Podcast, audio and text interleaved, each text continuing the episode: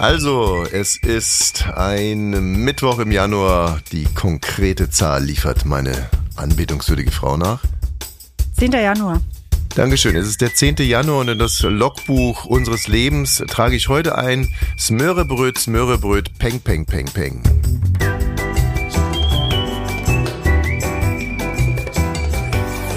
Ab 17.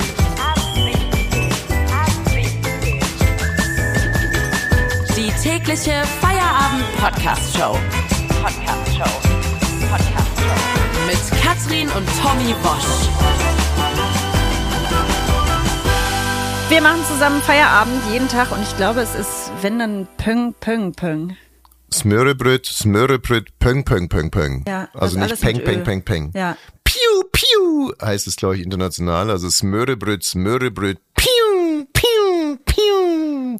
Es geht natürlich um die Meldung, dass die Schweden ab heute mobil machen wollen. Der schwedische Verteidigungsminister hat gesagt, ab heute sollen sich, ah, warte mal, das, das äh, konkrete Zitat ist so schön. Äh, warte mal, ich versuch's gerade noch mal kurz äh, aus meinen Akten rauszufischen. Lassen Sie es mich mit der Macht des Amtes sagen, so Bolin, äh, Bolin, das ist der Verteidigungsminister, es könnte Krieg in Schweden geben. Und das bezieht sich natürlich auf die Aussagen von Wladimir Putin, der ja also Schweden jetzt nicht direkt äh, bedroht hat, aber natürlich äh, Skandinavien als solches, das Baltikum und Ja, aber genau. Und der Verteidigungsminister sagt, jeder Schwede sollte sich jetzt die Frage stellen, wer bin ich, wenn der Krieg kommt? Und zwar ab heute sollte sich, wirklich ab heute, sagt er, jetzt, wenn nicht jetzt, wann dann, sollten die Schweden anfangen, Notfallpläne aufzustellen, sich körperlich in eine gute Verfassung zu bringen. Ich meine, wir haben jetzt gerade zwei Wochen lang Urlaub mit Schweden gemacht in dem Resort, in dem wir da waren, auf Fuerteventura. Es sind ist so schön. Da sind Norweger, Schweden, Dänen. Keiner Norweger, geht dir auf den Sack. Dänen und Schweden und muss sagen, mit denen Urlaub zu machen ist wunderbar. Ich habe auch wirklich fast, möchte fast sagen, einen Freund Du gefunden. hast dich angefreundet. Mit jemandem, muss man dazu sagen, mit dem hast du schon vor zwei Jahren dich angefreundet. Richtig? Sehr viel Zeit verbracht, Tennis gespielt und dann habt ihr euch ja wieder getroffen, jetzt nach zwei Jahren, unverabredet. Ja, das war ein bisschen und er hat peinlich. sich sehr, sehr gefreut und hatte auch eine Träne im Knopfloch. Ne? Ah ja, es war wirklich ein bisschen peinlich. Ähm, Es kam, äh, ja, es ist, kam ein Mann auf mich zu, hat mich umarmt, stürmisch und hat wirklich ein bisschen, hatte Tränen in den Augen. Der hat sich, habe ich ja auch gesehen, er hat sich so gefreut, dich zu sehen. Und an deinem Gesicht habe ich wiederum gesehen, wer bist du? Und wir haben dann auch da nochmal drüber gesprochen und ich habe ganz ehrlich gesagt, du, dir ist wahrscheinlich aufgefallen, dass ich, ähm, aber äh, als ich dich dann erst erkannt hatte, habe ich mich genauso gefreut wie du und dann sagte er, du hast damals mein Leben verändert in diesem Urlaub. Und er meinte damit nicht nur, dass ich seine Rückhand besser gemacht habe. Also wir haben täglich äh, Sport miteinander gemacht und er, Er das ist doch nicht, er hat gesagt, du hast mein Leben verändert und du hast ihn nicht wiedererkannt? ja, Was genau ist da passiert? Wie hast du sein Leben verändert? ähm, er, er meinte, dass ich, ich wäre so inspirierend und positiv gewesen, da hätte er sich irgendwie dann ein Beispiel genommen und das hätte ihn dann noch gut durchs Jahr getragen und ja, ist auch scheißegal, ich habe äh, mir sein Gesicht nicht gemerkt, aber jetzt äh, haben wir uns ja dann wieder aufs Neue ineinander verliebt und es ist ein toller Kerl und interessanterweise ist er Waffenliefer, also er, äh, Waffenlieferer. naja, er ist nicht wirklich Waffenlieferant, aber er arbeitet für eine Rüstungsfirma, die gerade extrem viele Waffen auch in die Ukraine liefern. Also das Gespräch hat er ja damit, ich habe ja gelauscht, als ihr euch dann nach drei Wochen zum ersten Mal darüber unterhalten habt, was ihr beruflich macht, was ich echt cool fand. Er war Kampfpilot, Kampfjetpilot äh, in der schwedischen Army und reist jetzt irgendwie um die Welt, um schwedische Jets zu verkaufen. Kampfjets. Also, Kampfjets zu verkaufen, ja, genau. So, das ist sein Business. Und auf was ich eigentlich hinaus wollte, wir wissen also sehr genau, in was für einem körperlichen Zustand die Schweden sind. Und ich muss sagen, Und auch geistig. Sind ja sehr entspannt. Entspannte Menschen und das könnte eben äh, ihnen zum Hindernis werden. Also sie sind topfit, sind großartige Sportler. Sind, War der pünktlich? ja, sehr ja, pünktlich, okay, sehr gut pünktlich. für so einen Krieg. Ja, ja, genau. Aber ich glaube, die sind im Endeffekt dann doch zu weich und äh, Hat, Konnte er verlieren? Ja, ja, konnte gut verlieren. Konnte gut verlieren. Konnte gut verlieren. Nicht, so. nee, nee, nicht, nicht top vorbereitet. Anders als der. Pole, ne, der fluchend vom, vom Platz gegangen ist. Also, wenn ich jetzt mir überlegen würde, so als NATO-Verbündete lieber die Schweden oder die Polen, wenn es gegen Russland geht, würde ich wahrscheinlich dann doch eher die, die Polen nehmen. Also mit dem könnte man, nachdem man den Krieg gewonnen hat, würde ich mit denen nicht so gern ein Bierchen trinken äh, wie mit den Schweden. Es ist natürlich jetzt auch alles sehr, sehr pauschal ne? und sehr ver verallgemeinert. Ne? Ja, ist richtig. Da müssen wir, müssen wir uns jetzt ein bisschen. Ist dir überhaupt aufgefallen, du redest ja im Urlaub sehr, sehr viel mit fremden Menschen. Ist dir aufgefallen, mit wie vielen Menschen ich gesprochen habe im Urlaub? Außer mit dir und der Familie? Mit dem Kellner ab und an. One more Vino Rosado, please. Also das war eigentlich Ja. der Satz, den du am meisten. Eigentlich immer nur noch one more. One more. Ja, nee, ansonsten, ja, im Urlaub Da kehrt sich das komplett um. Ich rede im Urlaub mit niemandem. Nee, also und ich, du quatsch mit allen. das stimmt Doch, doch. du gehst auf den Tennisplatz. Viele Leute denken ja auch, dass du der Tennislehrer bist da, ne? Mhm. Weil du begrüßt erstmal auf allen sechs Plätzen alle. Ja, weil ich, also es ist jetzt auch, komm, lass uns zurück zum Thema kommen, das bringt uns jetzt Was hier nicht weiter. Schweden und Schweden, Krieg, ne? Schweden und Krieg, also wie gesagt, die Schweden machen jetzt irgendwie mobil und da fragt man sich natürlich in Deutschland auch, äh, sind wir eigentlich doof, dass wir nicht genauso wie die Schweden jetzt mobil machen und hier kommt Erstmal sagt's ja nur einer. Kraft meines Amtes, würde ich an dieser Stelle sagen, liebe Deutsche, macht noch nicht mobil. Lass Außerdem, die haben zu tun. Die einen stehen mit ihren Traktoren in irgendwelchen Auffahrten, die anderen steigen nicht in ihren Zug und fahren nicht los. Wie will man da mobil machen? Ja. Ich frage mich übrigens, ich finde es ja sehr gut, dass jetzt hier ständig demonstriert wird und dass jeder sich mehr spürt im Moment und selbstreflektiver und achtsamer ist, dass die Leute sich fühlen und dass sie ihre Bedürfnisse auch artikulieren können. Ja, Ähm, Wut ist erstmal immer gut, ne? Aber ich frage mich dann doch auch, ob das dieses demokratisch garantierte Recht auf Demonstration, ob das uns nicht irgendwann mal auf die Füße fällt, wenn nur noch demonstriert wird, also ständig. Und ich meine, es gibt ja zwei Arten von Demonstrationen oder, oder sagen wir mal so Streik. Wenn jetzt zum Beispiel, die haben es ja miterlebt, der RBB streikt. Ja.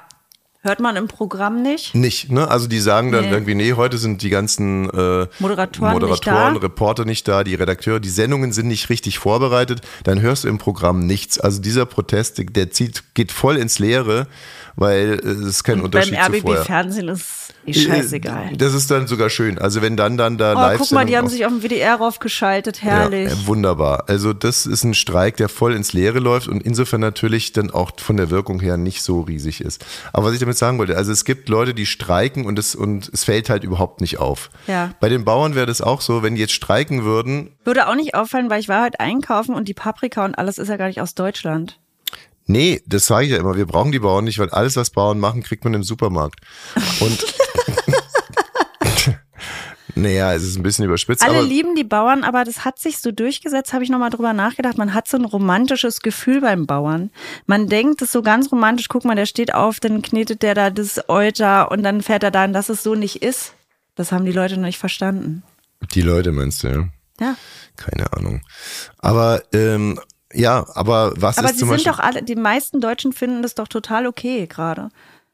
Aber Leute, die etwas herstellen, was nicht wehtut, wenn es nicht gemacht wird, also sozusagen der klassische Streik, die haben natürlich echt ein Problem und die müssen dann, wie die Bauern halt mit den Traktoren, die Städte lahmlegen.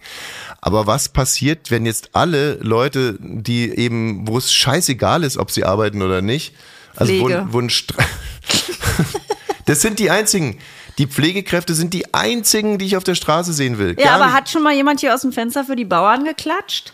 Muss man ja auch nicht. Das, jetzt verwechsel nicht wieder alles. Das auf dem Balkon klatschen ist ja nochmal was anderes. Nein, was ich damit nur sagen wollte, die, die Pflegekräfte und die können gerne jeden Tag die Städte lahmlegen, aber es sind immer die Falschen, die demonstrieren. Immer die Falschen. Heute wieder die Bahn. Mensch, leck mich doch am Arsch. Mir sowieso auch wurscht übrigens, weil ich sitz hier im, auf dem Land und, und, und gucken wir das alles aus dem... Bei uns fährt äh, zweimal am Tag ein Bus, wenn er kommt.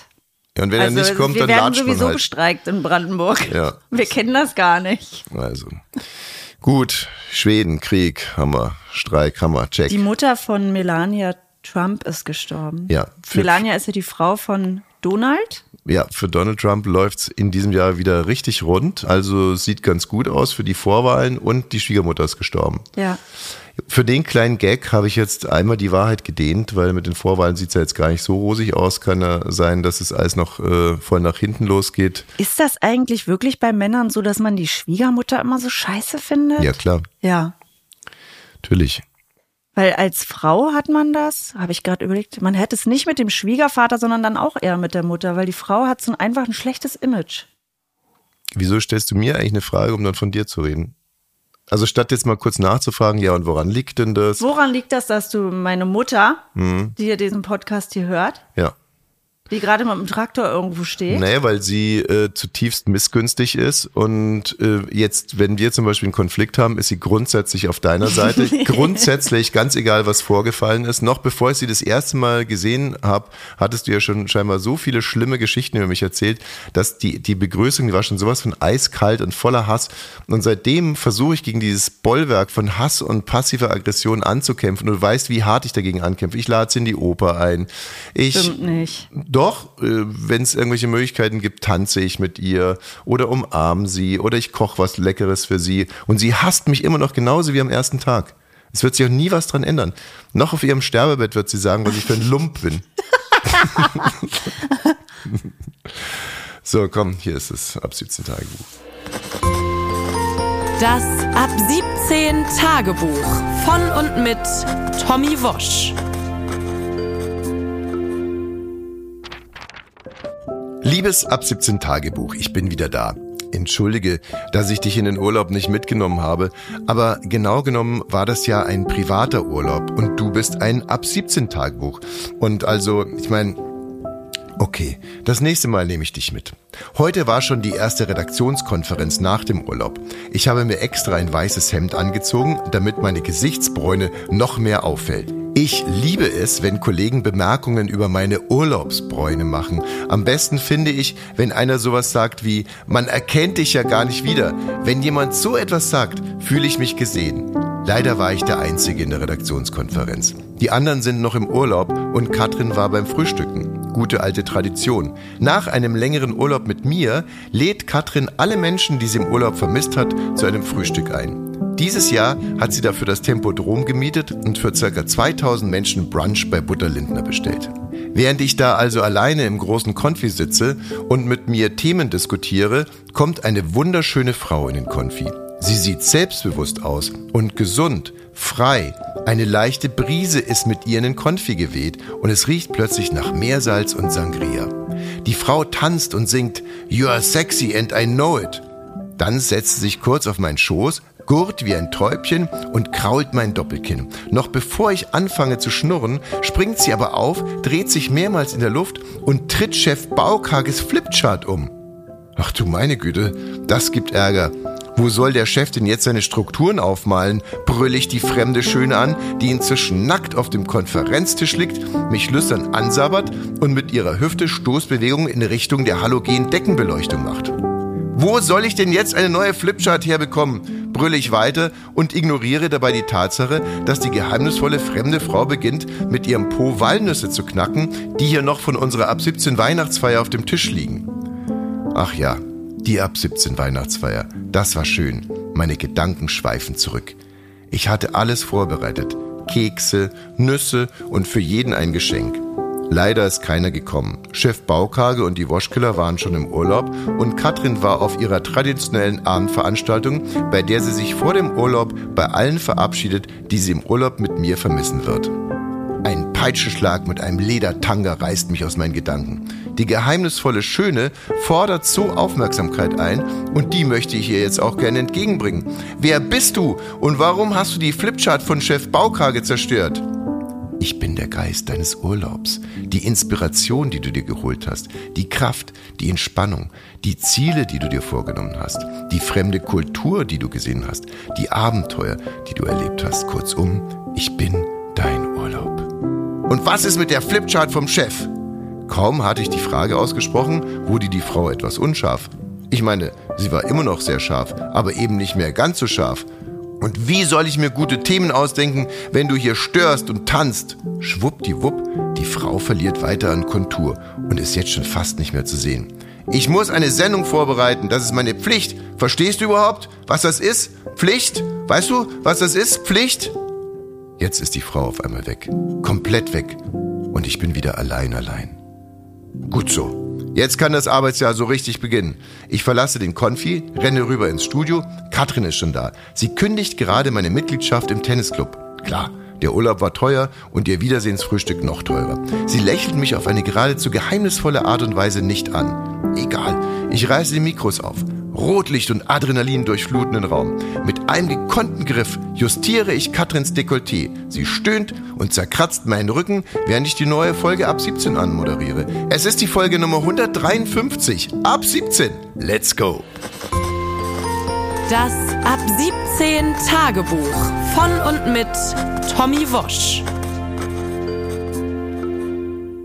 Okay, ich habe mir ja wirklich vorgenommen, jetzt nicht die ganze Zeit von unserem Urlaub zu erzählen in unserer äh, Feierabendshow. Aber eine Sache, die möchte ich jetzt schon nochmal als Frage weitergeben. Folgendes hat sich ereignet.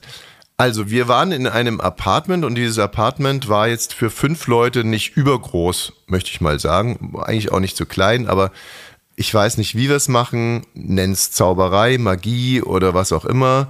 Wir kommen zu fünft in so ein Apartment rein, das echt wirklich schön aussieht und es dauert echt, und das ist jetzt kein Quatsch, es dauert Drei genau Minuten? drei Minuten und äh, dieses Apartment verwandelt sich in ein Kriegsgebiet oder ich will gar nicht sagen, was, wie man das Es ausdrückt. Es sieht wirklich so aus, als aus. wenn und eine- meistens ist auch schon eine Wand dreckig. Da frage ich mich auch. Gerade war noch alles wie weiß, weiß gestrichen. Äh, guck mal, da ist schon eine Wand dreckig von uns. Das hört sich wirklich zynisch an, aber manchmal, wenn ich so Bilder aus Krisengebieten oder Kriegsgebieten sehe, dann denke ich mir, oh, unser Urlaubsapartment.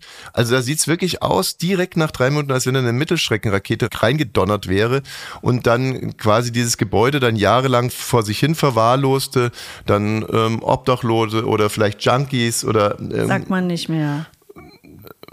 Das ist schwer vergessen, was man sagt. Tut mir leid. Ich werde mich nochmal erkundigen. Drogenabhängige da irgendwie Heroin aufgekocht haben und in die Ecken geschissen haben und Ja, gut, dann irgendwie, weiß ich was, da kurzzeitig dann die FDP eingezogen ist. Also alles ist wirklich, es sieht schrecklich aus, verheerend und zwar direkt nach drei Minuten. Und deswegen, weil da ja die, die äh, Putzfrau kam und es war wirklich eine Frau, also ne, sind ja immer Frauen. so. Und mir ist es schrecklich peinlich, deswegen habe ich jeden Tag fünf Euro hingelegt. Und am Ende, als wir ausgezogen sind, habe Aufräumen war aber keine Option. ich, äh, für mich jetzt, Der- Weil das ja schrecklich peinlich war. Ich Also hab- schrecklich peinlich. ich habe immer wieder aufgeräumt, aber es hat überhaupt nichts gebracht. Und dann ist ja noch Magen-Darm und dann hat Tochter Nummer zwei gegen die Wand gekotzt und, und also es war wirklich furchtbar. Äh, Dann hast du einmal deine sogenannten Ossi-Nudeln gemacht. Das ist, also Das war wirklich, bei mir ist es gut, ich, so sieben Tage denke ich, ja, hier Spanisch, Paella, da ist das Meer, da ist ein Berg, vielleicht gehe ich da mal hoch. Und ab Tag acht erlaube ich mir, nö, ich kann auch hier Ossi-Nudeln machen. Kaufe ich Würstchen im Glas, also fürs Rezept, ne? Öl, dann macht man äh, Zwiebel rein, Würstchen im Glas, anbraten, Ketchup rüber und dann Nudeln. Lecker. So. Und danach sah die Küche aus, wirklich wie wenn auf der Intensivstation so ein Patient einfach geplatzt ist auf, irgend, aus, auf Es hat auch so gerochen, ne? Es hat mich gewundert. So, und das hast du natürlich auch nicht, hast du einfach alles so stehen lassen. Und da habe ich dann mal auf Stur geschaltet und gesagt, das mache ich nicht weg. Und ansonsten bin ja die Oh Du, ganze warum Zeit bist nur. du hier gerade das Opfer? Wir sind da alle zusammen. Bitte erzähl das nicht so. Naja, und zum Schluss habe ich, wie gesagt, nochmal 20 Euro hingelegt, weil es mir einfach alles schrecklich peinlich war. Und klar, man kann sich sein gutes Gewissen nicht erkaufen, aber es hilft ja zumindest. Dann komme ich an die Rezeption, wie deine liebe Tante äh, zu sagen pflegt, um auszuchecken. Und dann sagt die Frau, also sehr diskret und auch sehr nett, sie hätte einen Hinweis bekommen von den Reinigungskräften, dass unser äh, Apartment in derart verheerenden Zustand ist, dass sie eine Reinigungsgebühr von pauschal 100 Euro zusätzlich gerne erheben würde. Ja. Wenn der Kotze an der Wand ist. Also erstens habe ich das Apartment, als alle Koffer raus waren, habe ich mir noch mal eine halbe Stunde genommen, um das Apartment in einem halbwegs vernünftigen Zustand Achso, zu bringen. weiß ich nicht, weil ich war am Pool. Hab sogar deine, äh, deine Ossi-Nudelntöpfe nochmal gereinigt und so weiter und so fort. Also es sah relativ okay aus. Zweitens, 14 Tage, jeden Tag 5 Euro Die haben sind, es auch immer weggenommen. Es war jetzt nicht Ja. die Tochter Nummer zwei für den Supermarkt. sind ja schon mal 70 Euro. Dann nochmal 20 zusätzlich. Das heißt, also selbst wenn, dann wären da höchstens noch 10 Euro goodwillmäßig übrig äh, gewesen. Aber ich, also ich war wirklich hin und her gerissen an der Stelle. Und weißt du, was, was der Grund war? Weil ich mir dachte, wenn man jeden Tag 5 Euro hinlegt und dann nochmal 20 Euro, warum scheißen die mich bei der Rezeption an? Ja, das, ja, weil vielleicht findet man es trotzdem respektlos. Wenn ich jetzt mal ernsthaft darauf äh, einsteigen Ja. möchte, man denkt sich, ja, der legt hier fünf Euro hin, aber ich muss erstens, die haben ja nur eine bestimmte Zeit, um dieses ganze Apartmenthaus zu schaffen. Mhm. Und äh, ich glaube, als Putzfrau, Putzmann nimmst du es auch persönlich, wie dir das hinterlassen wird, weil du bist bereit, da irgendwie Scheiße auszumachen oder alles ein bisschen ordentlich zu machen, die Betten zu machen. Aber auf der anderen Seite, die Küche machen die ja gar nicht, das macht man selber. Ne? Also, also es ist ja vor allem auch eine Mischkalkulation. Also in einem Hotel, wo mindestens auch, sagen wir mal, 20 Prozent Deutsche sind, da weiß man ja, wie die das machen. Da gehen die, da wird morgens zwei Stunden das Apartment gesäubert, bevor die Putzfrau kommt. Nicht? Da ist das Apartment ist anschließend sauberer als vorher. Die gehen Absolut. dann mit den Zahnbürsten, gehen die dann nochmal durch. Super Enttäuschung. So, und wir sind halt dann äh, sozusagen, aber wie gesagt, es ist eine Mischkalkulation. Erstens. Zweitens, äh, pff, es ist ja irgendwo dann doch deren Beruf. Also ähm, naja, und sie räumen ja auch nicht auf, sondern. Ich meine, wir haben ja auch schwierige müssen halt Hörer. darüber steigen. Wir haben Hörer, die lieben uns, wir haben Hörer, die müssen wir erstmal. Oh, bei Instagram, ab 17 Podcast heißen wir da, da schreibt mir jetzt auch ständig ein Bauer, ey. Ja, es gibt Hörer, die lieben uns und es gibt äh, Hörer, die müssen erst für uns noch begeistern. So, der kann ich auch nicht sagen, äh, hier begeistert euch selber, ihr Arschlöcher. Äh, ich begeistere ja gar niemanden. ich, ich bespiele nur die, die mich sowieso schon lieben. Nein, ich kämpfe um jeden einzelnen Hörer, auch der Bauer, der uns vielleicht aus Gründen im Moment nicht so toll findet. Ähm, Eigentlich dich, dein Kommentar. Ja, ja, egal. Ich nehme die Challenge an und ich kämpfe um ihn. Da kann ich auch nicht zur Rezeption gehen sagen oder hier zu Chef Bauker sagen, du, wir haben hier so ein paar schwierige Hörer, die uns noch nicht lieben. Äh, äh, kannst du dem bitte eine Zusatzgebühr abverlangen? Wäre nicht schlecht, finde ich. Aber gut. Und dann, ich habe mich ja darum gar nicht gekümmert. Wurden die 100 Euro von uns beglichen? Nein. Nein. Nein, ich habe das Ganze durchdacht und habe dann gesagt, ähm, ich finde das grundsätzlich nicht akzeptabel. Also es wurde nicht am Anfang erwähnt, dass es möglicherweise eine Zusatzgebühr gibt. Aber ich wüsste auch nicht wofür. Im Nachhinein zu kommen, zu sagen, so, ihr wart Säue, jetzt müsst ihr 100 Euro zahlen, das finde ich nicht in Ordnung. Ich, und ich fühlte mich auch persönlich angegriffen und wie gesagt, und dann gibt es sicherlich irgendwelche Senioren, die den ganzen Urlaub genutzt haben, um das Apartment auf Vordermann zu bringen die kriegen ja dann auch nicht 100 Euro zusätzlich. Aber das du? heißt, die moralische Frage hast du eigentlich gerade selbst beantwortet. Ja, genau, da brauche ich niemanden dafür. Die kann ich wirklich, die kann ich wirklich beantworten, weil äh, ist es so, dass wenn, wenn ich mich jetzt ändere und im nächsten Jahr ich einer von denen bin, der da irgendwie nochmal die Fugen glättet und nochmal drüber weißelt und alles super macht, krieg ich dann 100 Euro plus, äh, dann, wenn ich auschecke, kommt da jemand und sagt, sie waren so nee, vorbildlich, hier ja. gibt's jetzt 100 Euro. Und du wirst im, du wirst noch schlimmer, weil solche Leute gibt's ja auch in Massen, die sagen, guck mal, du hast es gar nicht richtig sauber gemacht. Ne, wenn die kommt. Ja. Guck mal, das ist gar nicht richtig gemacht. Und es ist ja auch öfter Ich finde, so. es, es hat alles in den Grenzen. Ich finde zum Beispiel, man darf keine Kloschüssel äh, mit Flecken hinter, hinterlassen. Nee. Also das ist, das, das ist geht ja zu ekelhaft. weit. Also so ekelhafte Dinge macht man einfach nicht. Aber bei uns ist es nicht ekelhaft. Barthaare. Es ist halt, ja, Barthaare, Schamhaare, alles. Ja. Naja, gut. Wo sollen denn Schamhaare herkommen? Ja, bestimmt. Bei uns auch nicht der Fall. Jeder dritte Deutsche weiß nicht äh, und auch jede dritte Deutschin, was der Partner verdient. Nee. 31 Prozent sagen, ich weiß nicht, was mein Ehemann, meine Ehefrau verdient oder mein Lebenspartner, Lebenspartnerin. Genau, weil es gibt getrennte Konten und ähm, ja, also wie wie. Kenne ich auch welche. Mhm. Aber was Aber du weißt auch nicht, was ich verdiene. Doch, natürlich weiß ich. Hallo. Ich bin jetzt seit drei Wochen krank. Du hast nie auch nur ein Sterbenswörtchen dazu gesagt. Sterben ist ja das hm. Stichwort. Und du hast wirklich nicht, ich dem, das muss ich mir vorstellen, seit drei Wochen huste ich neben dieser Frau täglich und minütlich mich durch den Urlaub. Es war nicht ein einziges Mal. Aber Husten ist bei mir, so bin ich ja groß geworden, ne? Also mein Opa hat ja, so viel, nee, der hat Uran abgebaut, das war nochmal was anderes. Aber auch viel Raucherhusten in der Familie, deswegen für mich ist das gar nicht so ein Ding. Ne, mhm. Ich muss mich jetzt erstmal umgewöhnen und sagen, ach, Husten kann ja auch was ja, außer du hustest, ne? Da wird ich dann huste nie. nochmal extra huste gehustet. Ja. Ich huste nie. Wenn du einen ganz leichten Husten hast, ich dann ist jeder nie. zweite Huster ist ein demonstrativer Huster. Da passiert gar nichts, sondern hustest du einfach nur, dass irgendjemand mal sagt, oh, Schatz, geht's dir nicht gut. Soll ich mal zur Apotheke gehen, dir vielleicht ein paar Hustinettenbeeren holen und sowas. Aber es ist, finde ich, auch ein interessantes Thema für eine Partnerschaft, dass ein das Kranksein des anderen provoziert. Und so scheint es ja zu sein, wenn ich Husten habe. Und das hm. tut mir leid für dich. Mich provoziert es gar nicht. Also, wie, wie alles umgedreht wird. Ich bin seit drei Wochen krank und es scheint dich zu provozieren. Überhaupt ist egal. nicht. Hast naja, du Husten? Äh, ich verstehe ja den, den Sinn dahinter. Also hinter dieser sehr woken, modernen Frauenschale steckt ja trotzdem eine konservativ denkende Frau, die sagt, der Mann der muss mich schützen vor Säbelzahntigern und der soll verdammt nochmal nicht husten, der soll fit sein. So, und dass dich das dann ärgert, wenn Du ich bist ja huste. fit, du hast ja den ganzen Tag Tennis gespielt. Hustend. Und ja.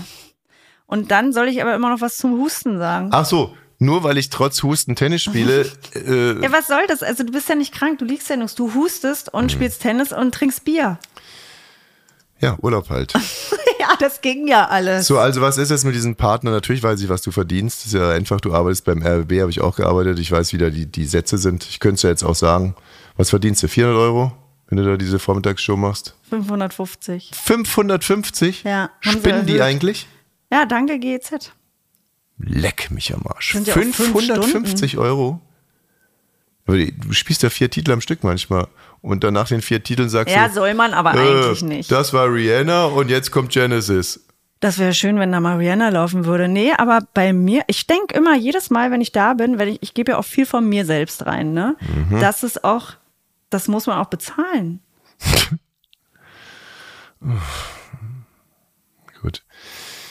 Was, was könnte denn der Grund sein, warum ähm, Partner vor ihren Partnern geheim halten, wie viel sie verdienen? Ich kann es mir ja nur so vorstellen, dass wenn es zum Beispiel ans Begleichen einer Rechnung geht und der eine verdient, sagen wir mal, oder die eine verdient 150.000 und der andere verdient 15.000, dass die, die 150.000 verdient, natürlich nicht, damit sie dann immer moralisch verpflichtet ist, die gesamte Rechnung zu begleichen, einfach das irgendwie geheim hält. Ich glaube auch, dass es immer darum geht, dass man seins so behalten will. Mhm. Ne?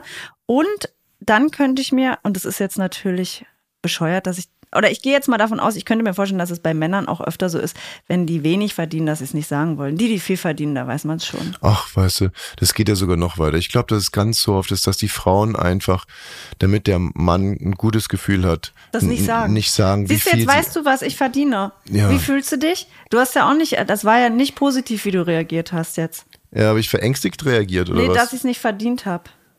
Für das, was ich mache. Meinst du, mir schrumpelt hier der Schwanz, weil du irgendwie 150 Euro mehr für das Gesabbel bekommst? Das Gesabbel.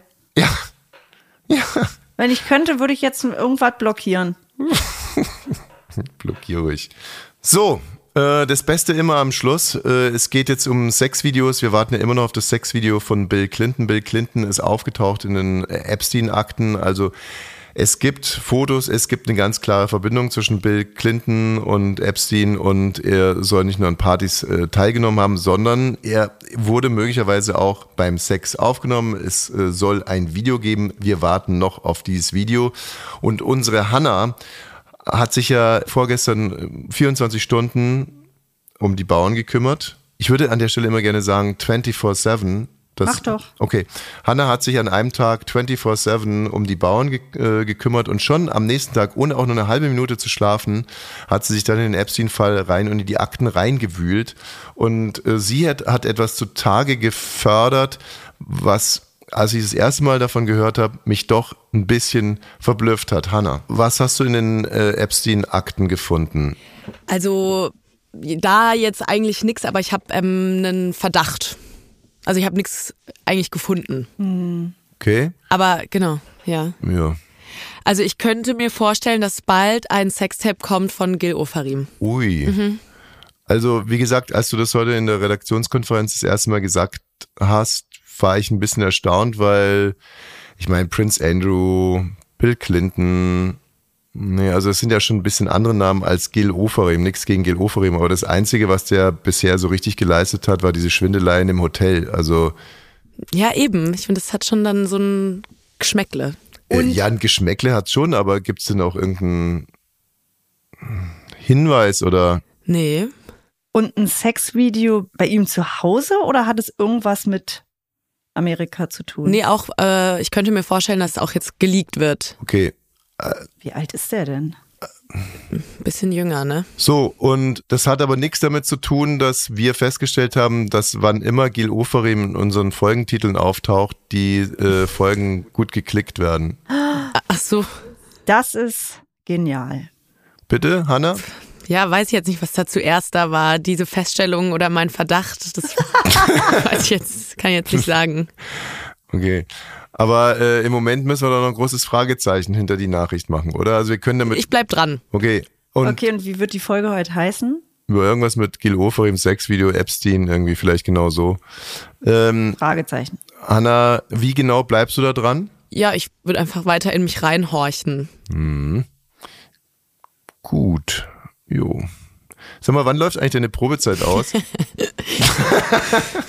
Die ist abgelaufen. Hanna sagt ja eigentlich schon seit vier Monaten, die ist abgelaufen. Okay, also äh, dann horch mal ein bisschen in dich rein. Also auch in der Sache gibt's dann hoffentlich morgen irgendwas, was man ähm, ohne mit einem halben Bein im Gefängnis zu stehen dann auch veröffentlichen kann in diesem Podcast, der heißt Ab 17. Man kann den abonnieren, man kann irgendwelche Glocken läuten oder äh, den liken oder Ja, äh, lass uns mal eine Bewertung da. Ein Kommi, das ne? freut uns. und äh, bis morgen. Bis morgen.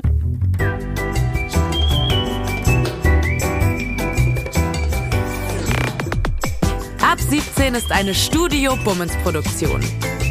Sei auch morgen wieder dabei. Abonniere diesen Podcast und verpasse keine neue Folge. Ab 17. Jeden Montag bis Freitag. Ab 17 Uhr überall, wo es Podcasts gibt.